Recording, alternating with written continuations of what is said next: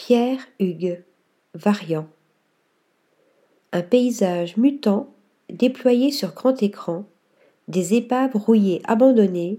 des essaims roses agglutinés aux arbres et d'autres étranges excroissances organiques surgissant, çà et là, au détour des chemins souvent inondés.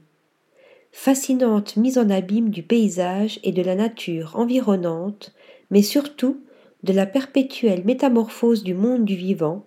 le work in progress mi-organique, mi-digital, mis en œuvre par Pierre Hugues dans le parc de sculpture du musée Kistefos en Norvège, nous donne à voir, par-delà la réalité, les possibilités du réel modifiées par l'intelligence artificielle. Ainsi, dans son fascinant paysage mutant intitulé Variant, l'artiste mêle le réel et la fiction avec une virtuosité propre à troubler notre perception. Issue d'une véritable symbiose entre le vivant et le simulacre, la nature et son avatar, l'image mouvante et changeante générée en temps réel in situ, ce paysage numérique est déployé sur un grand écran installé au milieu des arbres, au bout d'un chemin traversant l'un de ces lieux improbables de Norvège, six entre la terre et l'eau, telle une fenêtre ouverte sur un autre monde, un monde en gestation, semblable au monde indéterminé des songes. Cinquante et unième œuvre créée pour le parc de sculpture de l'incroyable musée Kistefos de Jevnaker, au nord d'Oslo, le paysage génératif de Pierre Hugues détonne au milieu des sculptures et des installations d'autres artistes comme Anish Kapoor, Claes Oldenburg, Olafur Eliasson, J.P. Hein ou Tony Cragg. Happant notre regard par son incessante et fascinante mutabilité, il semble nous plonger dans une autre dimension, celle de l'indétermination, nous faisant passer de l'autre côté du miroir dans une réalité alternative. Implanté en contrebas du parc, dans un îlot auparavant inaccessible et souvent inondé, mêlant le réel et le virtuel dans une interaction permanente, l'œuvre donne à voir un paysage et son simulacre digital soumis à des mutations générées en temps réel de façon aléatoire par une intelligence artificielle soumise aux simulations de capteurs environnementaux. Les éléments du monde vivant,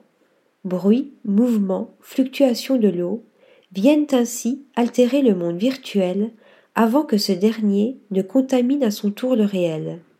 Issu de l'impression 3D, des mutations génératives du paysage numérique, des formes mutantes et des créatures non identifiées émergent du sol ou s'agglutinent dans les arbres. Des objets en trois dimensions eux-mêmes promis aux altérations du temps et des températures. Une troublante extension du paysage réel via son avatar digital d'un milieu physique mêlant le vivant et l'inerte, à travers son double artificiellement modifié par le jeu du hasard et les infinies métamorphoses propres au monde virtuel, simulant in situ et in vivo les variations possibles d'un monde vivant évoluant lui-même sans cesse.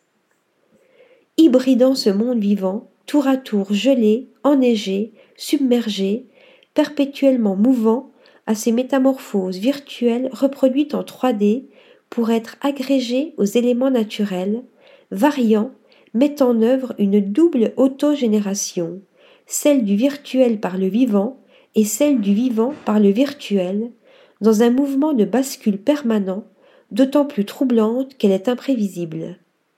Si la plupart des expansions mutantes implantées sur le site peuvent être assimilés à des artefacts, il n'en est pas de même des excroissances osseuses agrégées au squelette de reine, gisant et se décomposant au sol, et encore moins des abeilles ayant colonisé les essaims postiches roses suspendus à des branches.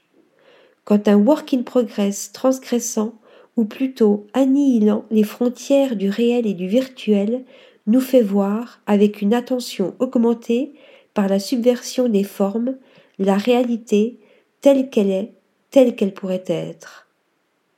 Article rédigé par Stéphanie Duloup.